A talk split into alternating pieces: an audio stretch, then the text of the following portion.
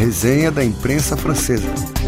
Ana Carolina Pelis. Os jornais franceses não chegaram hoje às bancas devido a uma greve contra a supressão de empregos no setor da edição e imprensa.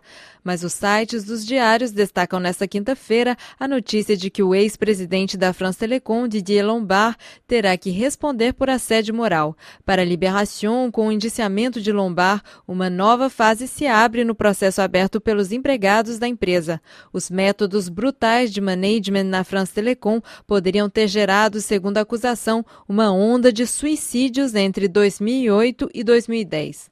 O Le Monde dá destaque aos 50 anos da Guerra da Argélia, com um especial chamado Independências Argelinas, onde traz nove relatos e fotos de testemunhas. O site explica as particularidades da independência no dia 5 de julho de 1962, 132 anos depois da tomada de Alger pelos franceses e porque nem todos os habitantes do país viveram da mesma maneira a liberação. Já o site do L'Equipe fala da possibilidade de Zidane ser indicado como técnico da seleção francesa. E se a solução se chamasse Zinedine Zidane? pergunta o jornal.